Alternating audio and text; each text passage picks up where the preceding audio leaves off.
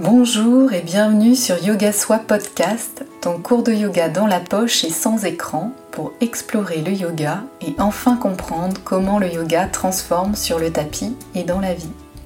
Je suis Hélène, professeure de yoga, et chaque semaine je te partage des inspirations, des cours de yoga audio et des méditations à expérimenter et applicables immédiatement pour construire ton yoga et enfin ressentir cette transformation en toi. Bienvenue dans ce nouvel épisode de Yoga Soi Podcast.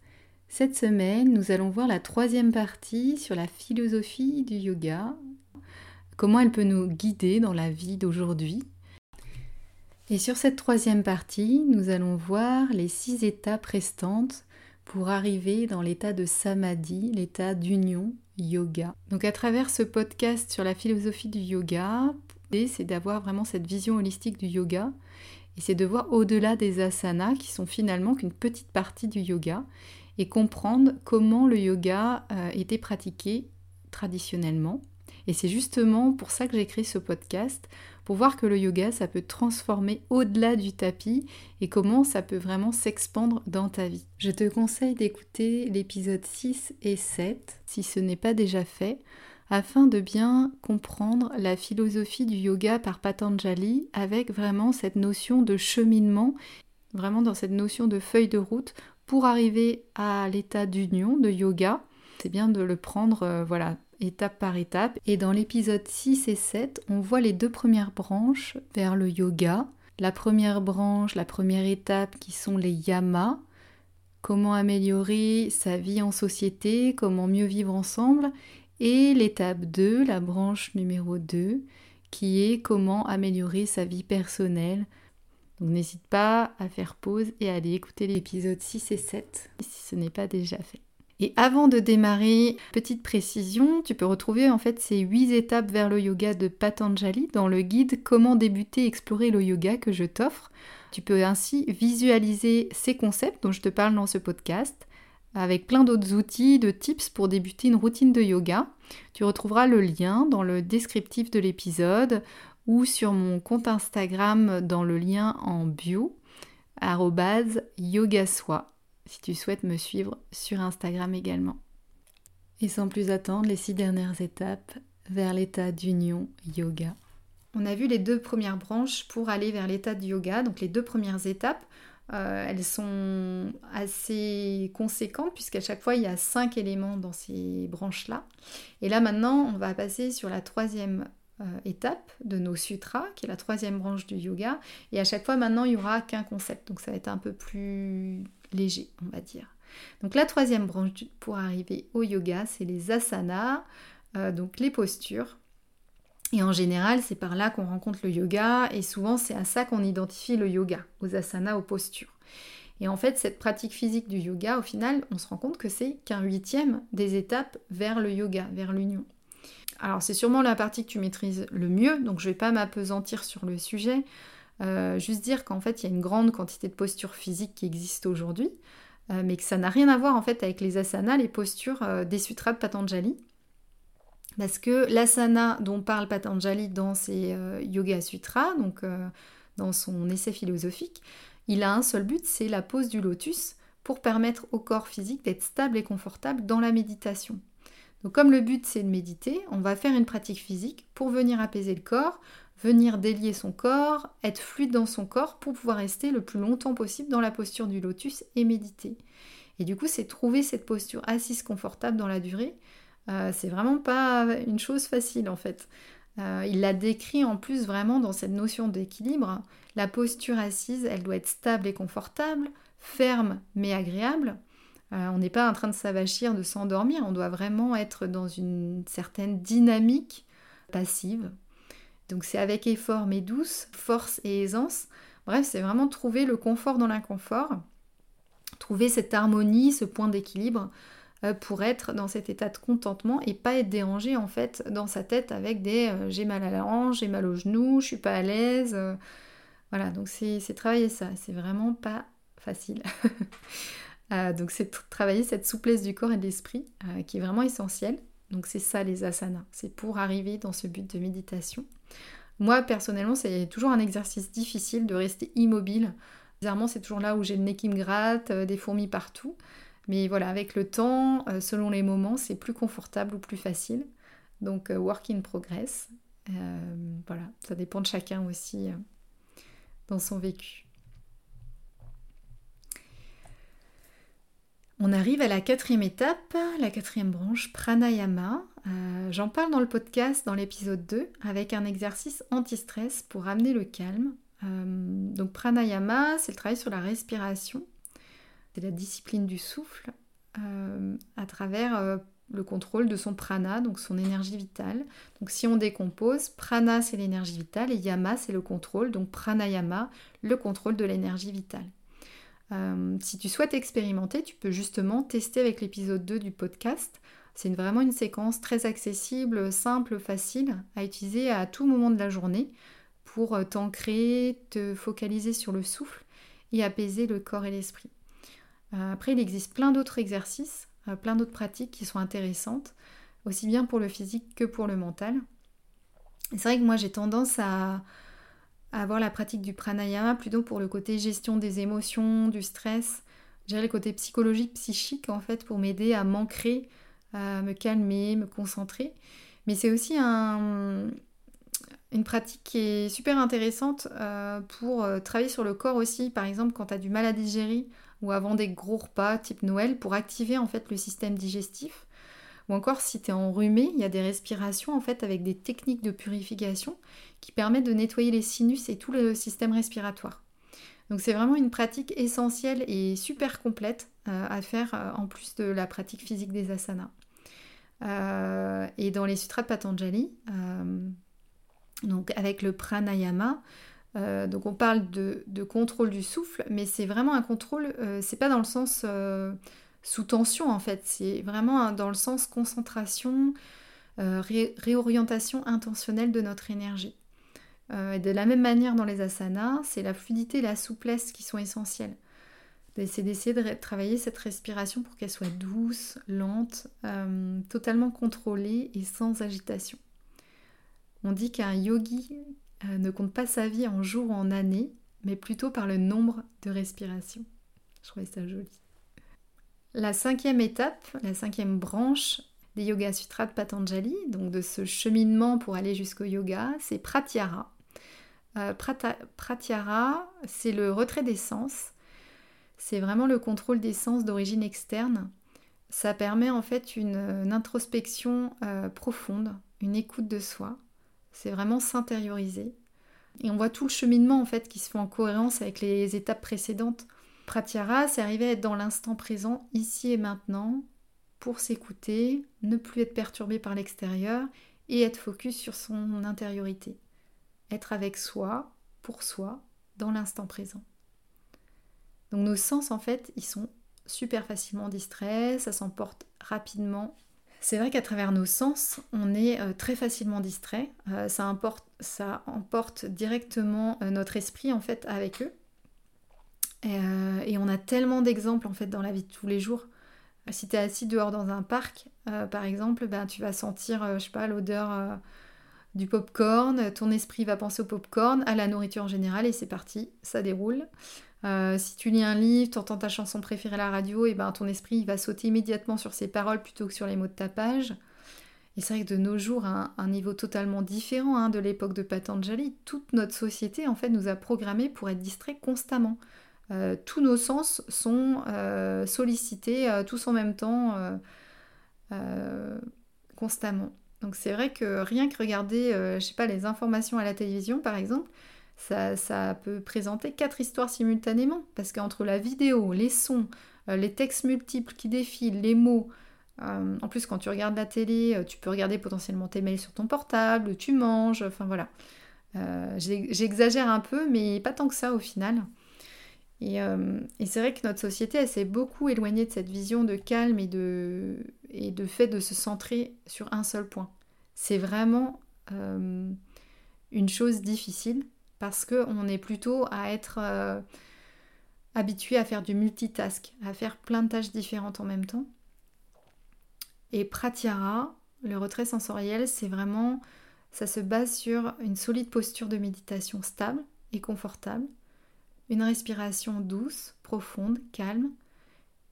Et en tant que tel, donc les asanas, les pranayama peuvent être considérés comme les éléments de base à ce retrait sensoriel et cette concentration.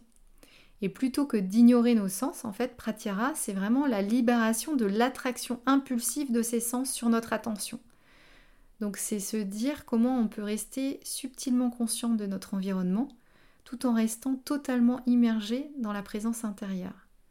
C'est vraiment euh, subtil et euh, à la fois d'être éveillé et d'être euh, complètement centré sur son intérieur. Et par exemple, en termes de pratique, le yoga nidra, qu'on appelle yoga du sommeil, mais au final, l'idée c'est pas de s'endormir, c'est d'être apaisé dans un état d'éveil, un peu entre les deux.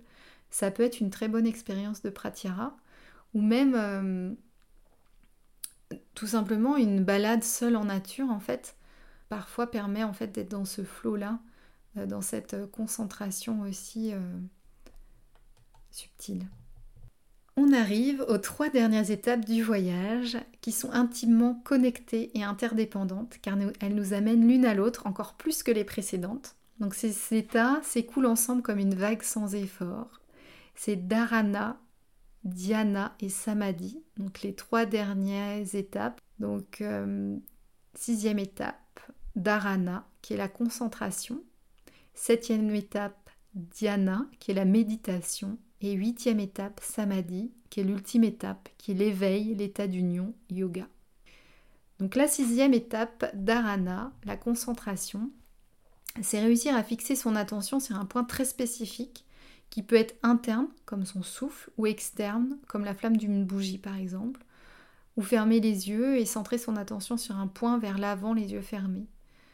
En se concentrant sur un lieu, un objet ou une idée, on peut commencer à reconnaître l'espace qui est en nous. Cette concentration, elle permet de t'apaiser, de te connecter au moment présent, et plus on le fait, euh, plus on parvient en fait à calmer son esprit rapidement et de façon constante, et régulière au quotidien et à notre vie de tous les jours.